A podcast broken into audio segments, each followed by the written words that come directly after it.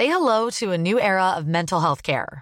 Cerebral is here to help you achieve your mental wellness goals with professional therapy and medication management support. 100% online. You'll experience the all new Cerebral Way, an innovative approach to mental wellness designed around you. You'll get a personalized treatment plan from a therapist, prescriber, or both in a safe and judgment free space. Your cerebral therapist or prescriber will outline a customized plan with clear milestones along the way so you can get to feeling your best. With Cerebral, you're not alone in your mental health journey. We're here to empower you to live a fulfilling life. So take that first step towards a brighter future and sign up today at cerebral.com slash podcast and use code ACasts to get 15% off your first month. Offer only valid on monthly plans. Other exclusions may apply. Offer ends July 31st, 2024. See site for details. 10 euros offerts et votre premier dépôt doublé avec le lien en description. Les amis, bienvenue, j'espère que vous allez tous très bien, que vous avez passé un très bon week-end. Moi ouais, très content de vous retrouver pour lancer une semaine de foot qui est absolument, absolument extraordinaire. Et comme d'habitude, en ce début de saison en tout cas, tant que le niveau d'énergie est là, comme d'habitude, on commence avec un petit récap du week-end. Ça c'était celui du week-end dernier, celui du week-end précédent. Tant que la forme est là, on va continuer à les faire ces longues, longues vidéos. Si elles vous plaisent, n'hésitez pas à me dire un petit mot sympa dans les commentaires. Récap du week-end donc, de ce week-end qui a été euh, assez foufou, à trois points d'interrogation, parce que euh, plusieurs surprises. L'Inter Milan de Marcus Thuram, absolument extraordinaire contre l'AC Milan. Euh, Richarlison, mon ami, on a deux trois trucs à dire sur toi. Le Barça de Cancelo, de Félix, des deux Joao qui a livré un récital aussi. Beaucoup, beaucoup de choses à dire. Et comme d'habitude, on commence en première ligue. comme d'habitude, je crois, on commence par Liverpool, qui a enchaîné une quatrième victoire consécutive à Wolverhampton en ayant pourtant encaissé le premier but. Au bout de ce super débordement de Pedro Neto, qui était en grande forme d'ailleurs, qui a souvent fait mal à Joe Gomez titularisé sur le côté droit. Mais heureusement pour les Reds, Gakpo égalise au retour des vestiaires, avant qu'au bout d'un extraordinaire ballon de Mossala, Robertson, capitaine d'un jour, donne l'avantage à Liverpool à la 85e, et puis Elliott poussera Bueno à marquer contre son camp dans le temps additionnel, 3-1. Finalement, finalement, ce Liverpool qui est assez amoindri derrière, on va en reparler, qui a aussi transformé son milieu sur cette intersaison, ce Liverpool de Jurgen Klopp est à 4 victoires et un nul sur les 5 premières journées de Première Ligue, s'installe sur le podium, 12 buts marqués. Ils ont un gars qui est en très grande forme, Mossala, qui a donné un doublé de passes décisives, donc contre les Wolves, ça aurait même pu être 3 en vrai parce qu'il donne celle-ci euh, pour Elliott, mais comme c'est considéré comme un contre son camp, la passe a été retirée, etc. Bon, pour moi, ça aurait dû faire 3. Mais euh, peu importe, il fait un très très gros début de saison, même statistiquement, 2 buts, 4 passes sur les 5 premières journées de Première Ligue. J'ai envie de dire euh, comme prévu, il est très très chaud parce que c'est un petit peu dans la foulée de ce qu'il a fait en 2022-2023, saison décevante pour Liverpool la saison précédente, mais euh, pour Mossala pas du tout, 19 buts, 12 passes, c'est peut-être euh, c'est le troisième joueur je pense à vue d'œil là comme ça le plus décisif de Première Ligue. En tout cas grosse saison dernière, encore un gros départ. J'ai envie de dire qu'il confirme chaque semaine la décision de Liverpool de pas le vendre, de pas céder aux tentations, aux sirènes de l'Arabie Saoudite. Je pense que ce serait une toute autre équipe sans lui. Donc ça c'est mon premier point. Le deuxième peut-être, euh, Jarel Kwanza qui était titulaire, titularisé pour la première fois de sa carrière, sa jeune carrière 20 ans en première ligue. On voit même il a un maillot différent là sur la petite image. En gros Van Dyke est encore suspendu, Alexander Arnold blessé au dernier match. Donc euh, Gomez devait être mis sur la droite. On voit quand même que ça manque un petit peu de profondeur à Liverpool. Mais du coup, il a été titularisé, lui le jeune, et il a fait un très très bon match.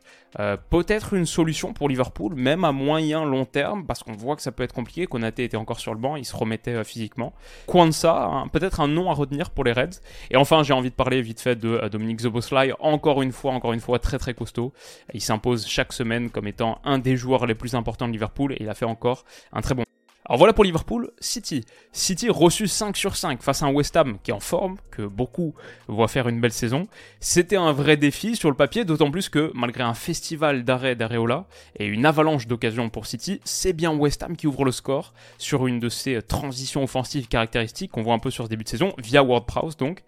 Mais comme Liverpool, mené 1-0 à la mi-temps, City va en planter 3. D'abord Jérémy Doku sur la première action de la seconde période, quel moment pour lui? Puis en profitant d'une erreur d'Aguerre, Bernardo Silva à un quart d'heure du terme. Et enfin Erling Haaland au bout du bout offre les trois points à City. Bon, c'est un match qui a été euh, serré plus longtemps qu'il n'aurait dû l'être, je pense. Ça finit 29 euh, tirs à 6 pour les Sky Blues, 15 tirs cadrés, c'est énorme, 15 tirs cadrés à 3. Je crois que c'est 4,15 euh, XG à 0,90 en tout cas selon Understat. Net net victoire pour City qui reprend très très fort. Ils sont à 5 matchs, 5 victoires sur ce début de saison. Si on est honnête, ils sont un peu flippants. Euh, Prowse, un truc à signaler aussi, buteur ou passeur dans chaque match de Première Ligue depuis qu'il a rejoint West Ham. Donc euh, vraie bonne signature pour les Hammers, on le savait, mais il le confirme.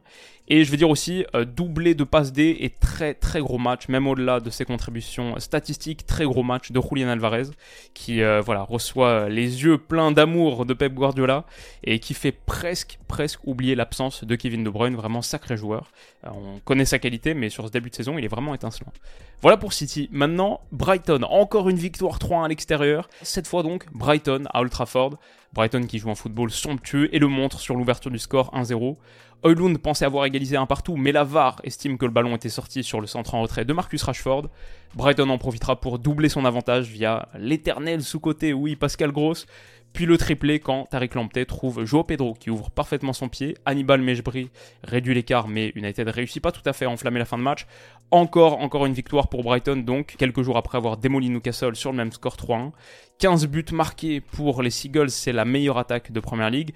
Le deuxième but d'ailleurs, il est marqué, il est absolument somptueux, il est marqué au bout d'une séquence de 30 passes. Je vais dire Brighton, c'est assez simple. Chaque semaine on dit la même chose, ça joue juste trop bien. En vrai, si je refaisais aujourd'hui ma vidéo euh, classement de Première Ligue, bon là ils sont cinquième, c'est peut-être là que je les mettrais. Et si ça continue, dans quelques semaines, euh, on refait la vidéo et on les met quatrième. Ils sont vraiment, vraiment impressionnants.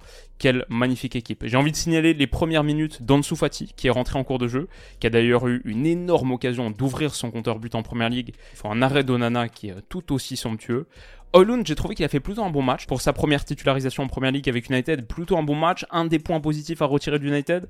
Euh, d'ailleurs, gros gros sifflet d'Old Trafford quand il est sorti à la 64e minute. Mais c'est pas pour lui, c'est pour Tenag, c'est pour le fait de l'avoir fait sortir à ce, à ce moment-là du match, en plus remplacé par Martial. Typiquement sur cette action-là, sa qualité d'eau jeu pour ensuite aller renverser sur Rashford, je pense que ça peut être un des axes forts d'United. C'est juste dommage qu'il soit pas resservi par Rashford derrière. Il y a peut-être quelque chose à faire euh, plutôt que de s'enfermer sur son pied gauche et frapper côté fermé. En tout cas, voilà, ça fait déjà euh, trois défaites pour United sur les cinq premières journées de PL, avant d'aller se déplacer à l'Allianz Arena euh, mercredi 21h.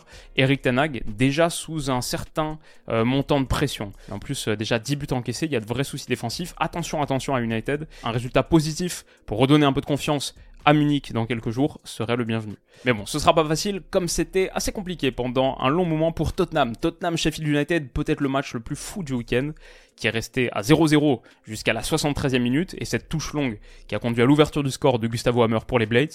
Un vrai gros coup de froid au Tottenham Hotspur Stadium, et puis le volcan, quand à la 98e, ce corner de Perisic trouve la tête de Richarlison qui égalise quand à la centième minute, ce même Richarlison glisse un ballon à Kulusevski qui donne la victoire à Tottenham. C'est le comeback le plus tardif de l'histoire de la Première Ligue, latest PL comeback of all time. Ouais, parce que quand tu perds 1-0 à la 98e minute, 90 plus 8, et que tu finis par l'emporter 2-1, moment d'histoire permis par euh, le temps additionnel à rallonge qui est donné cette saison. Je vais dire aussi Richarlison, quel moment extraordinaire pour lui après euh, tellement de passages difficiles. Je crois que tout récemment, c'était en plus euh, le creux de la vague ultime, on le voit sortir en pleurant, pleurer sur le banc du Brésil, etc. Il s'est livré dans une interview. Période vraiment difficile pour lui. Bon, bah, il a mérité sa place sur la miniature top entrée en 10 minutes, un but, une passe D, renverse le match. Le genre de victoire qui apporte euh, beaucoup à une individualité, mais aussi, je veux dire, à un collectif. On sait que Tottenham peut bien jouer. Est-ce qu'ils ont la mentalité pour aller arracher des matchs qui sont extrêmement tendus, où les faits de jeu sont contraires, etc. Euh, ouais, ils l'ont fait. Et voilà, quand il y a quelques mois, Arsenal, euh, via Rhys Nelson sur un corner, a arraché une victoire 3-2. Je me souviens plus contre qui c'était. Je vais dire Bournemouth ou Nottingham Forest, un truc comme ça. bon, bah voilà, c'était le genre de victoire un peu résonante, qui est un peu le symbole d'un palier mental franchi, ou est-ce qu'on avait même employé l'expression euh, une victoire de champion à l'époque? Oups, ça arrive, ça arrive, il y a quelques erreurs, on va en reparler dans cette vidéo. Mais bref, je pense une victoire qui apporte beaucoup à Tottenham, importante pour les Spurs, et le genre de victoire qu'aimerait obtenir Chelsea, qui de son côté a buté sur Bournemouth au Vitality Stadium 0-0, en ayant touché deux fois les poteaux quand même, via Jackson et Raheem Sterling sur coup franc. Conor Gallagher, très grosse occasion aussi.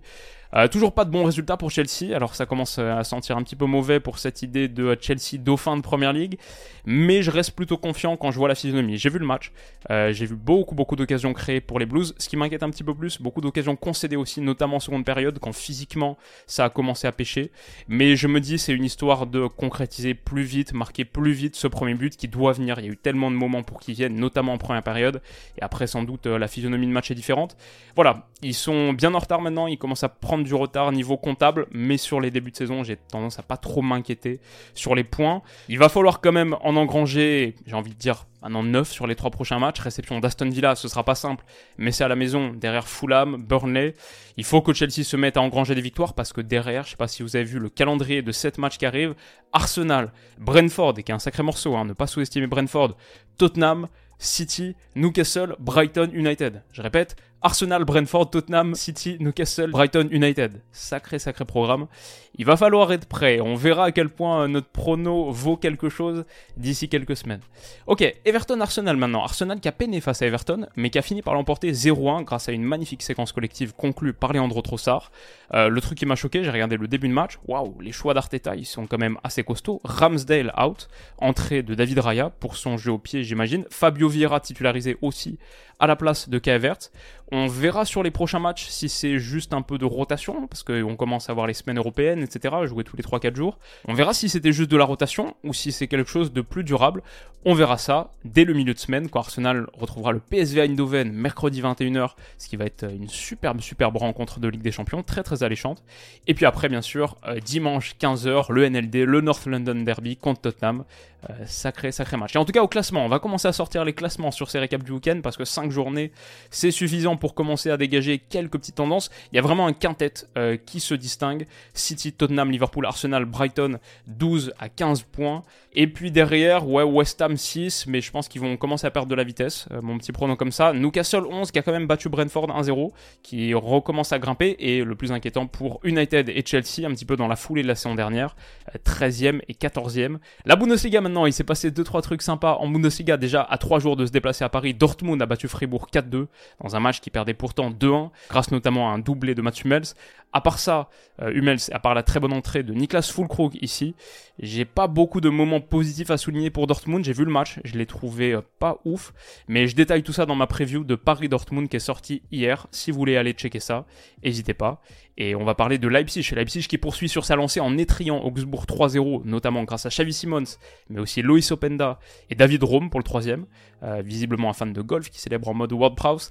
Même au-delà de son but, et de sa passe décisive, Xavi Simons a fait un match de patron et son début de saison est un peu lunaire. Hein. 3 buts, 4 passes D sur les 4 premières journées de Bundesliga, ces 4 premiers matchs de Bundesliga de sa carrière. On rappelle, il arrive en provenance du PSV Eindhoven, prêté par le Paris Saint-Germain, qui a pu le racheter pour 6 petits millions à l'été.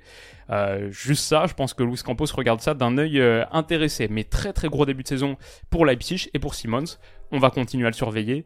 Maintenant, oui, le grand rendez-vous de Bundesliga, celui qu'on teasait sur la chaîne depuis des semaines et des semaines, celui que j'attendais avec beaucoup d'impatience, c'était vendredi soir. C'était le choc à l'Allianz Arena entre les deux co-leaders de Bundesliga, le Bayern et le Bayer Leverkusen. Et alors c'est un match qui a démarré très très fort avec l'ouverture du score sur corner d'Harry Kane, 7 minute qui a continué très fort avec cette merveille de coup franc téléguidé de Grimaldo un partout. Il y a eu de l'action, un énorme arrêt de Radeki sur Kane, Wirtz qui touche le poteau au bout d'un top déplacement, et puis il y a eu la folie. Sur ce super service de Matistel, Goretzka pense arracher la victoire à la 86e minute, mais suite à cette faute de Davies sur Hoffman, Palacios sur penalty dans le temps additionnel rapporte un point mérité à Leverkusen. Alors ce match, franchement, il n'a pas déçu. C'est un des meilleurs matchs, voire le meilleur match du week-end. Bon, il y a eu quelques trucs sympas, mais un des meilleurs matchs du week-end, un des meilleurs matchs, je trouve, du foot européen sur ce début de saison. Franchement, je vais dire un bon résultat pour les hommes de Xabi Alonso, un bon résultat pour ce Leverkusen. Prendre un point à l'Allianz Arena, c'est une confirmation de leur très très gros début de saison et c'est la confirmation d'une potentielle course au titre. On va continuer à suivre ça sur les semaines qui viennent, mais ma sensation là, c'est que c'est un duel qu'on risque d'avoir jusqu'au bout. Prochain épisode à Leverkusen, c'est le 10 ou ouais, le 10 février. Donc euh, dans quelques mois, on a un peu de temps. Mais bon, super équipe comme d'habitude. Victor Boniface, il y a eu des actions qui m'ont fait un peu euh, hurler devant mon écran. C'est quand même hyper, hyper costaud. Il se débarrasse de ses vis-à-vis avec une facilité. Il a failli marquer un but qui aurait fait le tour du monde aussi, euh, juste là. Il y a une grosse occasion ratée en toute fin de match à 2-1 pour le Bayern, qui aurait pu coûter cher dans le bilan du match. Heureusement, pas tant que ça, mais le volume de jeu de Boniface, vraiment, c'est assez impressionnant. Donc ouais, gros Bayern Leverkusen. Et là, on a notre trio tête. très clair, même si Wolfsburg, Wolfsburg qui fait un bon début de saison d'ailleurs, mais Wolfsburg, Offenheim, Stuttgart ont aussi 9 points, comme Leipzig. Franchement, euh, Leverkusen, Bayern, Leipzig 10-19. ça pourrait être euh, une course pendant un bon petit moment. Et Dortmund, 8 points, bon, ils sont pas si loin, ils sont invaincus. Leipzig ne l'est pas, eux sont invaincus. Mais je suis pas sûr que ça dure très très longtemps. En revanche, l'Union Berlin a un peu faibli après deux victoires initialement, deux défaites. Et ils sont un petit peu plus bas que les autres. On verra en Ligue des Champions, l'Union contre le Real Madrid. C'est mardi ou mercredi, mercredi je crois. Bon, on verra, ce sera assez kiffant. Ok, on est parti sur la Liga maintenant. Euh, la Liga, il s'est passé deux trois trucs cool. Aussi, un des très très gros résultats du week-end, c'est évidemment le Barça qui à Montjuic a explosé le Betis 5-0. Félix, pour sa première titularisation, se distingue vite en marquant le premier, puis en donnant la fameuse passe décisive sans toucher le ballon à Lewandowski, magnifique. Ça fait 2-0, et puis ça fait 3 sur ce coup franc de Ferran Torres qui contourne le mur, ça fait 4 quand Rafinha sort son sniper au bord de la surface, et ça fait 5 avec ce festival de l'autre Joao, Cancelo 5-5-5-0 pour le Barça, un succès absolument retentissant pour les hommes de Xavi. Très intéressant, le 11 de départ donc avec Cancelo titulaire et avec l'absence on avait Koundé titularisé en défense centrale aux côtés de Christensen, on avait Félix titu aussi, et du coup ça m'intéressait beaucoup parce qu'on parle tellement du Barça sur les derniers mois, les saisons dernières, on parle tellement de l'organisation de Xavi, euh, ce milieu en boîte, le 3-2-5 et tout, je me demandais maintenant, avec deux vrais latéraux, Balde et Cancelo, comment est-ce que ça allait jouer. Et bon, ça a confirmé globalement mes intuitions. C'est Cancelo au milieu de terrain qui formait souvent la base du double pivot aux côtés de Frankie de Jong et Romeo un, cran plus bas, un peu aux côtés de Christensen. Voilà, le 3 2 5, il est là. Euh, qu'est-ce qu'on voit d'autre? Donc Baldé très très haut, c'était Ferran Torres à droite de l'autre côté. Gavi ici, aussi parce que Pedri est blessé. Gavi ici et Félix en intérieur demi-espace aux côtés de Robert Lewandowski. Mais voilà, ça c'est une situation. La 31e, c'est un arrêt sur image. Je me suis regardé, j'ai pas vu le match en direct, mais j'ai regardé plein d'images ensuite de séquences sur Scout et en vrai, euh, souvent l'organisation elle change très très fluide. Bon bah là typiquement on a Cancelo, il est là, il est plus sur la base de l'entrejeu aux côtés d'un éventuel Frankie de Jong. Même Frankie, il est plus à gauche que Roméo, c'est peut-être plus Frankie le troisième central ici et Roméo là, mais on a Cancelo qui est beaucoup plus haut. Euh, une autre séquence là, on a Cancelo qui est ici, Félix qui décroche. Donc euh, les deux Joao, je trouve, donnent tellement de fluidité et de variété tactique à ce Barça. C'est peut-être ce qui lui manquait. Voilà, moi j'ai pas vu les 90 minutes, j'ai vu le long résumé, le résumé néerlandais euh, Zigo, trop cool. Ils font 12-13 minutes à chaque fois sur le Barça, sur le Real Madrid. Là, j'ai regardé sur le Barça. Donc, c'est une vision tronquée, mais de ce que j'ai vu, je trouve qu'on a vu un Barça vraiment très différent de ce qu'on voit sur le début de saison. Beaucoup plus dynamique, créatif. Il y a quelques très très belles séquences dans les petits espaces de combinaison. Il y a quelques moments un peu Joga Bonito aussi où ça passe, je crois, de trois petits ponts d'affilée. Franchement, ça donne plus envie de regarder le Barça. Parfois, le timing est pas top. C'est les matchs, le Barça de Xavi. J'aime bien suivre de loin, mais pendant 90 minutes, il y a des moments où ça peut être un petit peu ennuyant. Là, franchement, avec l'ajout des deux Joao, j'ai envie de regarder plus de matchs de Liga de ce Barça. Pas que la Coupe d'Europe, aussi la Liga. Bref, avec les deux Joao, euh, le Barça, un truc, petit truc à suivre. Et déjà, un truc à suivre dans la course au titre qui les oppose au Real Madrid, qui ralentit pas la cadence. Encore une victoire contre la Real Sociedad, qui avait pourtant ouvert le score.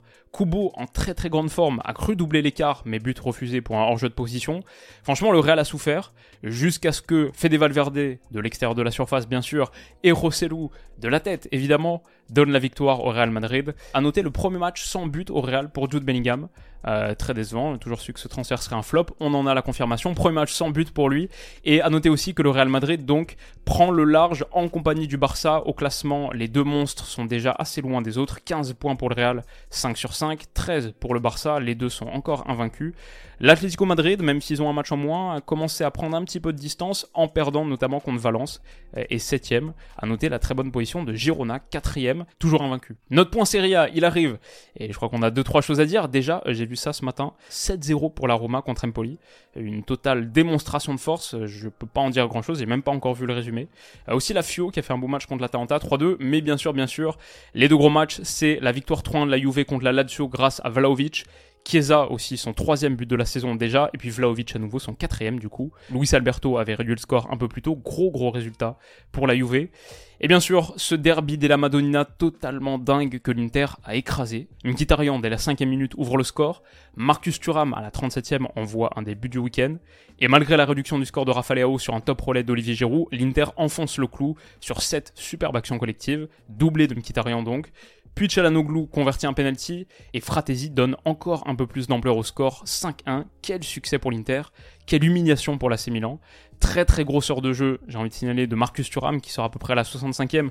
Euh, peut-être le joueur qui manquait à l'Inter, en tout cas son association avec Lotaro Martinez, très intéressante. Euh, bon, son but incroyable, mais même sur le premier, il fait un très très gros boulot, même s'il sera pas crédité de la passe décisive. Et début de saison vraiment intéressant pour lui. Euh, bien sûr, gros premier faux pas pour l'AC Milan. Alors là, je suis presque, presque embarrassé parce que j'ai tellement chanté les louanges de l'AC Milan sur les dernières semaines. Bon, je rétracte pas encore officiellement mes paroles, mais c'est sûr, c'est le genre de match. Bon, bah forcément, t'es lucide, qui te fait prendre un pas de recul et te dire, euh, ouais, hmm, ok. C'est, c'est pas exactement comme ça que je l'imaginais. Même si l'Inter, on avait toujours dit que ça allait être un gros choc. L'Inter aussi qui était invaincu avant ce match-là, c'est pour ça qu'ils sont leaders. Mais euh, ouais, grosse, grosse contre-performance pour l'AC Milan, qui décidément se fait systématiquement dominer par l'Inter, euh, dans la foulée de ce qu'on a vu la saison dernière, mais l'Inter a gagné, il me semble, les 5 derniers derbies. Toujours autant la bête noire des Rossoneri, et peut-être une lutte pour le titre qui se profile et qui se jouerait à 3 avec la Juve déjà 10 points, lui aussi, elle aussi invaincue sur ce début de saison. L'Inter de Simone Inzaghi, on a beaucoup parlé la saison dernière, tactiquement toujours en place, tactiquement toujours intéressante. Euh, bon, mais à pas pour avoir euh, trop dit de choses sur l'AC Milan, parce que derrière, quand ça prend 5-1, c'est quand même pas très cool. Et on va plus parler de l'Inter. Mais je retire pas non plus tout ce que j'ai dit sur l'AC Milan. Je pense que physiquement, athlétiquement, ça reste quand même très impressionnant. Et euh, sans doute qu'ils vont se rattraper, ils vont avoir l'opportunité de le faire en tout cas, contre Newcastle, mardi 18h45, ce qui va être euh, un sacré match, demain après-midi, pour se mettre en bouche avant Paris-Dortmund. Et enfin donc, le petit point Ligue 1, je dis petit, comme vous le savez, c'est une habitude. La Ligue 1, je le rappelle, c'est pas pour les tacler, mais c'est vraiment le championnat le plus embêtant niveau droit. Donc euh, il bloque euh, toute la vidéo si je mets un clip de plus de euh, genre 2 secondes, un truc comme ça. Donc je suis obligé de faire très très rapide, très très synthétique. C'est un petit peu express. Mais accrochez-vous, on est parti et on est parti sur Lorient-Monaco. Tozin 1-0, Golovin 1 partout, Balogun 2-1, Fèvre de partout sur la toute dernière action du match. Donc un gros match nul arraché par Lorient contre Monaco, le leader de Ligue 1, toujours aujourd'hui, suivi par son dauphin Brest, donc, qui a battu Reims 2-1. Pourtant, Reims avait ouvert le score via Amir Richardson 1-0, égalisation de Madi Camara, puis 2-1 grâce à Lesmelou. On va signaler aussi la première victoire de la saison pour Nantes contre Clermont 1-0 grâce à Moses Simon, super but. Et on avait Montpellier qui menait 2-0, ils sont où? Ils sont là, 2-0 en Alsace, mais qui sont rattrapés finalement par Strasbourg, de partout. On a une victoire de prestige pour Metz à Lens. Alors ça c'est assez catastrophique pour Lens, mais 1-0 pour Metz, malgré un match surdominé par Lens. Un 31 tirs à 2. Bon bah Metz l'emporte. On avait régné le top top match de Ligue 1, ça j'en ai vu quasiment la moitié. Lenny Euro qui ouvre le score pour Lille, ça fait 2-0 ensuite grâce à Diakité. Mais Rennes revient en fin de match, Assignon 2-1, Salah de partout, énorme fin de rencontre. Qu'est-ce qu'on a d'autre? L'OM 0-0 contre Toulouse, Lyon 0-0 contre Le Havre, les Olympiques pas top, même si Marseille aurait sans doute mérité d'aller chercher les 3 points. Guillaume Reste, comme d'habitude, a fait un énorme match. Et mon Olympique Lyonnais, bon bah cinquième match consécutif sans victoire. On n'a toujours pas mené au score d'ailleurs, en 5 x 90 allez, on arrondit à 100 avec le temps additionnel, 500 minutes, entre 450 et 500 minutes, toujours pas mené au score la moindre minute pour l'Olympique lyonnais. Ma réaction rapide sur Fabio Grosso, je suis plutôt content pour le coup. Je pense que vu le contexte, c'était un des meilleurs choix qui pouvait être fait. J'étais très très inquiet, je vais pas vous mentir quand j'ai vu Gattuso euh, qui était proche de se faire. Heureusement, heureusement, Fabio Grosso, ça me semble euh, bien mieux. Plus progressif, plus constructeur, plus bâtisseur, en plus lié un peu à l'Olympique Lyonnais. Bon, on n'est pas obligé les gars hein, de recruter des gars qui sont passés par l'OL. Euh, c'est pas une condition absolue pour signer au club. Mais euh, ouais, non, plutôt content d'avoir pris Grosso et j'espère que ça va bien se passer. Mine de rien, l'effectif, il a quand même du talent. Il n'est pas parfaitement bâti. Je pense qu'il n'est pas calibré pour accrocher l'Europe dans cette Ligue 1 qui est extrêmement, extrêmement compétitive. Mais bon, ça doit nous permettre de faire une première saison de reconstruction et comme je le dis toujours, d'arriver au mercato estival prochain, libérer euh, du joug de la DNCG avec les coups des franches pour euh, vraiment bâtir quelque chose de plus compétitif. En tout cas, j'aime bien, plutôt bien, vu le contexte où c'était difficile pour nous d'attirer vraiment des tops entraîneurs. Bon, je pense que j'aime plutôt bien la prise de Fabio Grosso. Et on termine donc avec le match qui avait lancé la journée, la victoire 3-2 de Nice au Parc des Princes, qui avait lancé une journée où on a eu beaucoup de victoires à l'extérieur, aucune victoire à domicile sur cette journée Ligue 1. Mais donc 3-2 pour Nice, festival de Terem Moffi, double buteur et passeur décisif. Malgré un doublé de Kylian Mbappé, donc Nice l'emporte. J'ai beaucoup parlé déjà de la prestation du PSG dans mon prono euh, PSG Dortmund qui est sorti hier, donc je vais pas revenir dessus. Mais par contre pour Nice, euh, clairement énorme, énorme résultat et sympathique début de saison pour eux, pour les hommes de Farioli qui sont encore invaincus, quatrième de Ligue 1, invaincus en compagnie de euh, Marseille, de Monaco, de Rennes, Bon, à part Monaco, les autres ont quand même beaucoup de matchs nuls. Rennes, quatrième match nul consécutif enchaîné déjà. Quelques points laissés en route. Pareil pour Marseille, qui aurait sans doute pu, l'emporter contre Toulouse, vu le volume d'occasions créées. Mais ça nous fait une Ligue 1 très très homogène, mine de rien. Monaco premier, Brest deuxième, surprenant Dauphin, avec déjà 10 points en 5 journées. On a quoi d'autre? On a Metz, qui est euh, septième, à voir si ça tient, parce que si tu fais des matchs avec deux tirs contre 31 encaissés, je suis pas sûr que ça peut euh, tenir toute la saison. Mais en tout cas, pour l'instant, il surperforme. Et tout en bas, euh, c'est la grosse inquiétude pour Lens, qui a toujours pas gagné, même si, bon, à part Metz, le début de saison, les adversaires rencontrés, c'était quand même assez costaud pour Lens. Et euh, bon, petite inquiétude, bien sûr, pour mon Olympique Lyonnais, mais je pense euh, la transition, on va voir avec le nouveau coach, on jugera un petit peu plus sur les journées qui viennent. Et voilà, ça conclut grosso modo ce récap du week-end. On finit toutefois avec la séquence prono avec mon partenaire, mon sponsor Winamax. La cote du PSG, je vois, qui continue d'augmenter à la veille du match contre Dortmund, la première journée de Ligue des Champions. Hier, on en parlait, 1,72. Début de journée présente, c'était 1,70, 1,76 désormais pour le Paris Saint-Germain, 7 victoires à domicile. Mais si je me pencher, on va faire une vidéo entière sur les grosses affiches de cette première journée. Elle va sortir demain, je pense autour de demain midi. Mais si je dois parler de quelques matchs comme ça qui m'attirent, bah Porto à l'extérieur contre un Shakhtar qui me semble très faible et en plus qui joue pas vraiment à la maison. Les matchs bien sûr sont délocalisés en bourse, c'est du terrain neutre. 1,78 pour ce Porto, ça me semble assez attirant. Et euh, je veux dire le Barça à 1,18 contre Antwerp. Bon, c'est quand même l'Antwerp de Vermeeren et Keita, beau milieu de terrain, mais euh, je pense euh, voilà, le Barça fera pas trop de détails face à Antwerp, je pense. Donc 1,18 fois 1,78, ça fait un combiné qui est autour de 2, 2,10 il me semble. C'est pas inintéressant, ce serait peut-être mon petit truc comme ça, mais bon, on a quelques matchs super sympas de Ligue des Champions, bien sûr, avec Bayern United, on va en parler très vite, Séville, même Real Sociedad Inter costaud, Arsenal PSV Eindhoven, très cool. Même en France, week-end prochain, vendredi, dès vendredi, Monaco-Nice. Monaco-Nice, c'est un immense match. Monaco qui a 1,98, Nice 3,35. Est-ce qu'après avoir gagné au Parc des Princes, Nice peut aller gagner à Louis II Bon, Brest-Lyon, c'est pas forcément la folie dingue, mais sinon, bien sûr, dimanche, pour conclure cette journée Ligue 1, Paris-Marseille. Paris à 1,64, Marseille à 4,60 en première ligue. On a du Liverpool-West Ham, où je pense que West Ham va enchaîner une seconde défaite consécutive face à ce très gros Liverpool, c'est à 1,44. Et Arsenal-Tottenham, alors là, euh, Arsenal favori à 1,70 à la maison, mais ce derby du nord de Londres, est-ce que Tottenham peut aller l'accrocher à 4,10 on verra, il y a Chelsea-Aston Villa, il faut absolument que Chelsea là passe la seconde et prenne une deuxième victoire après celle contre Luton. On verra, on verra. Mais si ça vous intéresse, vous avez accès à toutes ces cotes sur Winamax. L'offre spéciale qu'on a mise en place avec Winamax fait que en cliquant sur le lien en description, vous faites un premier dépôt, vous avez accès à cette offre, c'est-à-dire que votre premier dépôt il est instantanément doublé en pari gratuit, donc si vous mettez le strict minimum 15, ça devient 30, et vous recevez aussi, quoi qu'il arrive, 10 euros supplémentaires en cash. Votre premier dépôt de 15 euros, là, le minimum, il deviendrait donc 15 x 2, 30, plus 10, 40. 40 euros avec lesquels vous pouvez parier. C'est accessible avec le lien en description qui débloque l'offre, qui me rémunère à chaque utilisation. Super soutien pour la chaîne. Merci à tous ceux qui l'ont fait, qui continuent de le faire. Merci à vous. Mais si vous le faites, comme vous le savez, Sachez que c'est interdit aux mineurs, ne pariez que si vous êtes majeur. Voilà les amis, j'espère que ce récap du week-end vous aura plu, comme d'habitude, euh, une manière euh, assez euh, musclée pour moi de, commencer la semaine, mais je veux dire toujours un kiff de le faire, même s'il n'y avait pas la vidéo, je pense je ferai la même routine parce que trop cool de se mettre à jour sur tout ce qui s'est passé, on rate forcément des trucs le week-end. Euh, revoir même tous ces longs résumés et tout. Très sympa, donc euh, j'espère que ça vous aura plu à vous. Et si c'est le cas, dites-le moi en commentaire. Tous ces mots sympas que je lis à chaque récap du week-end, ils rendent euh, ces journées, ces lundis pour démarrer la semaine un peu rudes, ils les rendent worth it. Ça, ça vaut la peine quand je vois vos réactions, donc n'hésitez pas à me les mettre en commentaire. Et merci à vous pour votre soutien. On se retrouve très très vite pour la prochaine vidéo. C'est dès demain pour parler de toutes ces grosses affiches de Ligue des Champions. On débriefera un paquet de matchs et ça va être une semaine monumentale. Comme j'ai dit, je pense minimum 10 vidéos sur la chaîne sur cette semaine de football. Prenez soin de vous les amis. Bon match au pluriel et on se dit à très vite. Bisous.